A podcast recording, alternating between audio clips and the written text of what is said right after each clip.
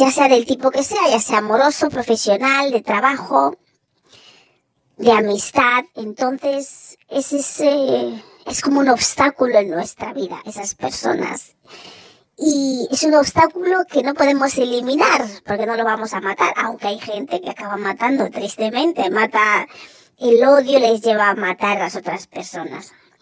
De ahí tanto um, casos de violencia doméstica, ¿no?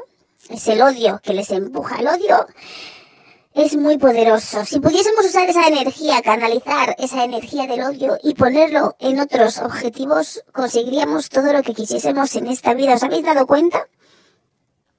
Cuando odiáis a alguien, hay una energía inmensa que se pone en ese objetivo. No dejáis de pensar en la persona día y noche.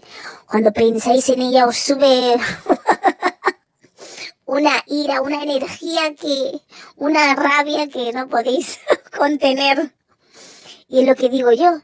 ¿Por qué no somos capaces de transformar ese odio, esa ira, esa rabia y hacer algo constructivo. A veces se consigue, a veces ese odio y esa rabia hacia las personas o hacia ciertas personas nos hacen conseguir objetivos y cosas que a lo mejor no hubiésemos hecho, porque a veces lo usamos en un aspecto de ahora se va a enterar, ahora le voy a demostrar esto o ahora voy a conseguir aquello. Y entonces esa rabia es usado con un buen propósito. Y dices, jo, qué bien, entonces, en ese aspecto, pues es, es bueno, porque odias a esa persona y vas a demostrar eh, que se equivoca, o vas a demostrar que no se va a salir con la suya, o quieres demostrar que jamás las cosas serán como ellos o ellas piensan, y entonces, usado de ese modo, nos puede ayudar a conseguir cosas en la vida, pero claro, cuando esa rabia nos impide hacer, nos impide ejecutar, nos impide hacer cosas más allá del centro de esa persona a la que tanto odiamos es cuando no es tan bueno, no es tan bueno. ¿Cómo podríamos hacer? ¿Cómo podríamos hacer para dejar de odiar. A veces odiamos porque la gente nos ha hecho daño, nos ha hecho cosas que tela, que dices, jolín, lo mataba. lo mataba o la mataba porque es lo que se merece, ¿sabes? Esa rabia que quieres pegar a alguien. y ese odio que no les soportas, no les aguantas. La, la presencia de esas personas te hierve en la sangre, es algo que no puedes controlar, se escapa del control. Y dices, ¿sí cómo hago? A veces intentas evitar a la persona en el ambiente, en su círculo, pero a veces está, eh, son gente con la que trabajas, ni siquiera puedes evitarles. A veces hay, son gente que, que te acosan, que saben, porque lo sienten, que no quieres hablar ni tener contacto con ellos, pero te siguen ahí porque quieren que saques ese odio hacia ellos. Parece ser que les gusta. ¿Y qué hacemos? cuando no podemos sacar esa gente de nuestras vidas. A veces es una expareja, a veces es el padre de nuestros hijos, a veces es tu madre o tu padre, a veces es tu hermano un familiar. ¿Y qué haces? Hombre, una opción es alejarte de ellos, si puedes. Si no puedes, tienes que buscar la manera de... Yo creo que primero perdonarles si es que hay algo que te han hecho o o si no te han hecho nada en concreto, pero simplemente te irritan por la manera de ser, por la forma que tienen, por su personalidad. Intentar, hay que respirar, hay que coger aire, respirar hondo. Intentar entender que esas personas son así y no van a cambiar. Con lo cual, lo único que puedes hacer tú es cambiar tú, tu manera de verles. Aunque sea pensando, buah, mm, ¿qué le vamos a hacer? Esta persona nunca va a cambiar. A veces eso no sirve, ¿no? Mirarles como, como unas personas que no van a llegar a ninguna parte. eso lo digo desde el punto de vista del que odia. También a veces intentamos, incluso a veces cuando les perdonamos, porque cuando les perdonas ya, porque la verdad, odiar tanto a una persona es darle demasiada importancia. Entonces, si no merece esa importancia en tu vida, odiarle es, es, es darle mucho valor. Con lo cual yo aconsejaría empezar a buscar técnicas y modos de perdonarles si os han hecho algo.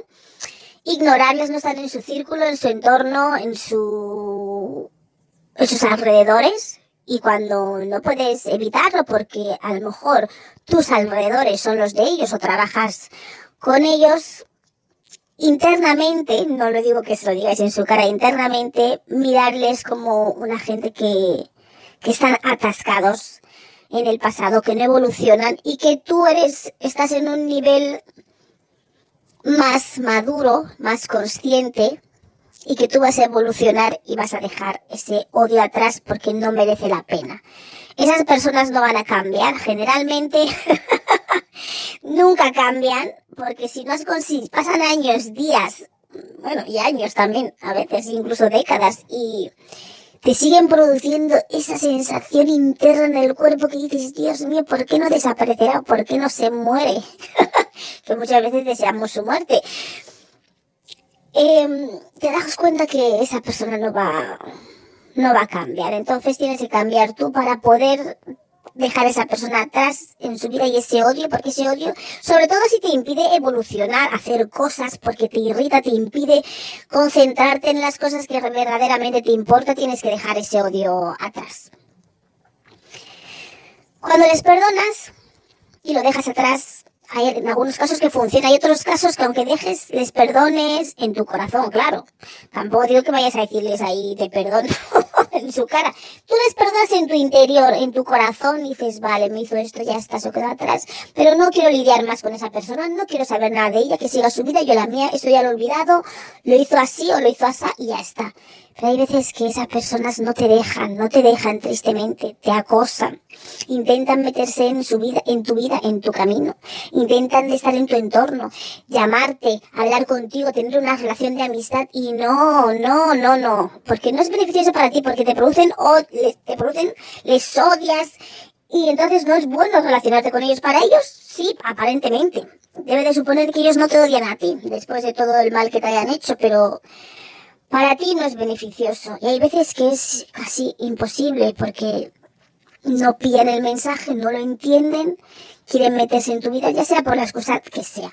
Porque sois familiares, porque os veis en eventos familiares juntos, porque está en el trabajo y claro, tampoco es que te vayas a ir tú del trabajo porque odias a alguien, que se vayan ellos, digo yo. Y es difícil, es difícil. Entonces, ¿qué puedes hacer? Esa gente que sigue y sigue y sigue intentando entrar en tu vida y son gente a la que odias, que no las quieres en ella. Hay que empezar a mirarles como que son gente que no van a evolucionar. Y tú pensar, bueno, pobre de ellos que no, que no pueden ver que aquí no hay ninguna relación de vínculo y que no hay nada entre nosotros ni nada fructífero que pueda nacer o surgir de esta relación. Entonces,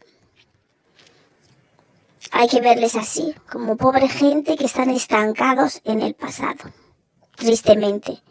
Y tú no quieres quedarte ahí, tú quieres evolucionar. Entonces hay que respirar, tomarlo con paciencia, mirarles con mucho amor. Cuando les veas, evitar cruzarte con ellos desde luego. E intentar usar ese odio, porque generalmente les odias porque tienen una personalidad y una manera de ser y quieren verte de un, en un, porque a veces el odio es mutuo, a veces también el odio es mutuo entre tú y esa persona.